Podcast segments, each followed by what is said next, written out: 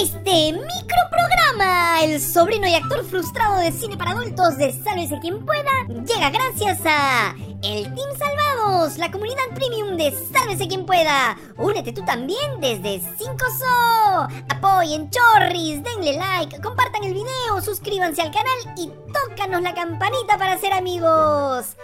¡Sálvate y sálvanos! Soy Diego. ¿Viste los yapes que nos están dejando nuestro público? Son lo máximo. Los valoramos a todititos, pero especialmente a quienes nos dejan dos soles o tres solcitos. Y no es broma, mis chanchos. De verdad, se los agradecemos mucho. Diego, ¿Te imaginas qué pasaría si cada persona que le da like a este adefesio de noticiero dejara su rico yape de 5 solcitos solo una vez a la semana? Por fin podrías cumplir tu sueño de abrir tu propio sex shop. Pero no lo pongas en Miraflores porque te lo cierran. Y se quedan con los juguetes para usarlos en las reuniones del Consejo Municipal. Ya nos enteramos. Tenemos fotos. Bueno, ya lanza que es viernes y hemos sobrevivido.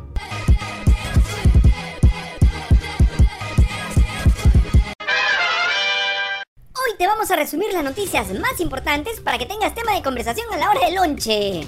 Resulta que mientras el cachetón de la Plaza de Armas se llena la boca, no seas malcriado, Diego, insultando y acusando a todos de corrupción, en la Municipalidad de Lima, su gerenta de movilidad urbana, Elvira Moscoso, una vieja conocida porque estuvo en la gestión de Castañeda, utilizó la camioneta del municipio para ir con toda su oficina a un chifa para celebrar su cumpleaños. ¡Qué hermoso!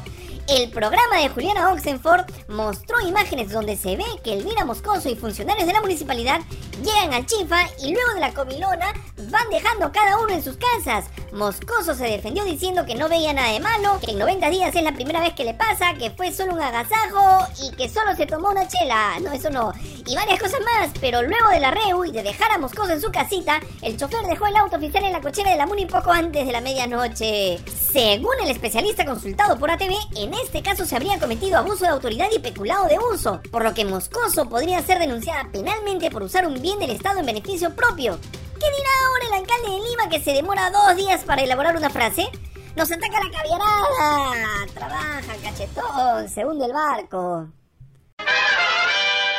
Y esperamos que hayas tomado tu epavionta. Oh, Diego, eso es publicidad encubierta. Bueno, no importa, porque tenemos más. El ministro de Educación, el impresentable Oscar Becerra, fue interpelado en el Congreso por las palabras ofensivas que tuvo contra las madres aymanas que fueron gaseadas por la policía. Mi tío Gargamel con ganas estuvo de lo más tranquilo comiéndose unas chips mientras veía cómo volaban los puñales en el Congreso. Muy fresh, claro, porque ya sabe que es un intocable. No le va a pasar nada al nuevo engreído de la derecha. La bancada fujimorista fue la más entusiasta defensora de Becerra asegurando que los caviares lo quieren censurar por cuestiones políticas e ideológicas y porque puso al descubierto las millonarias asesorías. Hoy el tío nunca presentó una sola prueba y hasta reconoció que le habían pasado mala información. Son un desastre. Inventen bien. Durante su intervención, Becerra nunca se disculpó por los agravios que lanzó contra las madres aymaras que llevaban a sus hijos en la espalda y que fueron atacadas por la policía mientras protestaban pacíficamente. Recoge tu hígado, porque recordar es volver a indignarse. Pero por supuesto, mire, ni siquiera los animales exponen a sus hijos. Lo vemos todos los días en estos canales de naturaleza donde una madre muere defendiendo a sus hijos para que no sean atacados. Y estamos viendo se les puede llamar madres a las que llevan a sus hijos y los exponen a la violencia de la que estamos siendo testigos? ¿A ese extremo de manipulación podemos llegar? Y como ya sabes, para ser ministro de Dina y Otárola tienes que tener carepalo. Pero Becerra siempre entrega el 110% y ahora dijo que no tenía por qué disculparse porque él nunca se refirió a las madres aymaras. Ah, su... ¿Quién es tu dealer, tío? Entonces, sin jamás me he referido a las madres aymaras, no entiendo por qué se espera que me disculpe con ellas. Quien debiera ofrecerles una disculpa es tal vez la periodista que insinuó que eran ellas las que estaban abusando de sus hijos, cuando yo me refería en general a las personas adultas. Ya, pero no puedes decir que no hablabas de las madres aymaras, porque tus declaraciones se referían a ese episodio del día que las gasearon. Es obvio que estabas hablando de ellas. Es como si yo dijera, los que están al frente del Ministerio de Educación son todos unos impresentables, caraduras, viejos lesbianos, apristones, buenos para nada, y pusiera carepalo diciendo que no me refería al ministro. Es obvio que estoy hablando de ti. Es solo un ejemplo, pero no te vamos a mentir, eso es lo que pensamos. Y como somos recontra masoquistas, seguimos con el Congreso.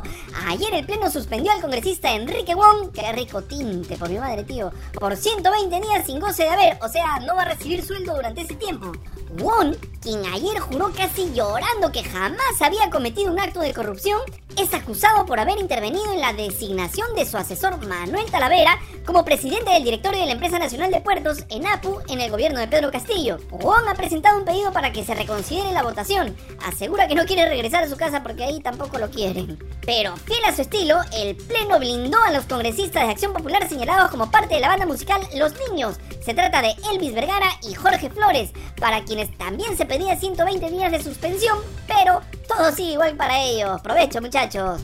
Y en el caso del congresista fujimorista Luis Cordero Jontay, acusado de violencia contra su pareja, el Pleno decidió que su caso regrese a la Comisión de Ética. O sea, están haciendo tiempo para enterrar el caso. Son una vergüenza.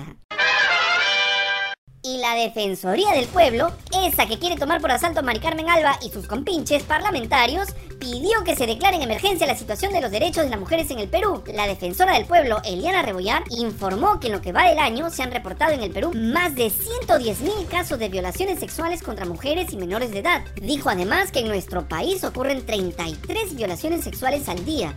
Asimismo, se han producido en los primeros tres meses de este año 39 feminicidios, 9 muertes violentas y 26 tentativas de feminicidio. Estas cifras demuestran que nuestro país se está hundiendo en lo que se refiere a la protección de los derechos de las mujeres, niñas y adolescentes. Y precisamente este es el motivo por el que los grupos parlamentarios conservadores quieren tomar la Defensoría del Pueblo, para que no se hable de estos temas y para invisibilizar aún más los derechos de las mujeres. Y una muestra más de la situación en la que nos encontramos es que recién ayer, luego de 12 días, el Poder Judicial ordenó el impedimento de salida del país para Sergio Tarache, el despreciable sujeto que le echó gasolina y le prendió fuego a su ex pareja, una joven de 18 años, quien falleció días después. Al día de hoy, el feminicida continúa con paradero desconocido.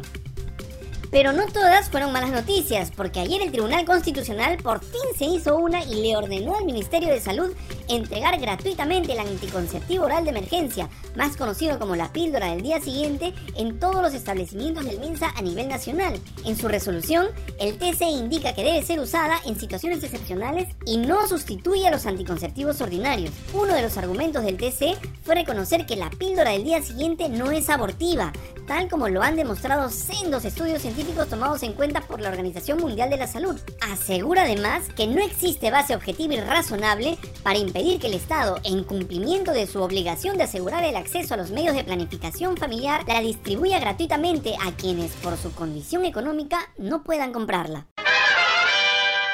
Y como ya te debes haber enterado, Donald Trump se ha convertido en el primer presidente de los Estados Unidos en enfrentar cargos criminales luego que un jurado de Nueva York lo imputó por haber pagado 130 mil dólares para silenciar a una actriz de cine para adultos. O sea, porno, pe, no seas cucufato, Diego. Tú te miras hasta los créditos de esas pelas. Bueno, te decíamos, Trump es acusado de pagarle ese dinero a la actriz Stormy, o sea, Tormentita, Stormy Daniels, a cambio de que ella no revele que ambos tuvieron una relación cuando Melania, la esposa de Donald, estaba embarazada. ¿Y por qué se convirtió el pago en delito? Pues porque Donald Trump le pidió a su abogado que pague los 130 mil dólares a Stormy Daniels y luego la empresa del expresidente se los devolvió, pero lo registró como gastos legales. ¡Qué vivo eres, Colorado! Y todo eso en plena campaña electoral. O sea, Dina Boluarte y Donald Trump tienen algo en común. Les gusta el por nosotros. Ah, no, no, perdón, no, no. Incumplieron la ley de financiamiento de campañas electorales. Ahora, Donald Trump deberá presentarse Nueva York para ser arrestado formalmente y comparecer por primera vez ante el juez para la lectura de cargos. El expresidente, quien planea volver a postular a la presidencia en 2024, ha dicho que todo es una persecución política. Parece el Perú esto. ¡Listo! ¡No vamos! Si te gusta el porno, no, no, perdón, si te gustó este mamarracho de noticiero, dale like, comparte el video con tu sugar daddy favorito, tócanos la campanita y sobre todo, sigue yapeando y plineando porque es viernes y a pesar de todo, nos quedan motivos para celebrar. Diego, somos bichama. Corta ya esta basura de programa y edita bien, pelado.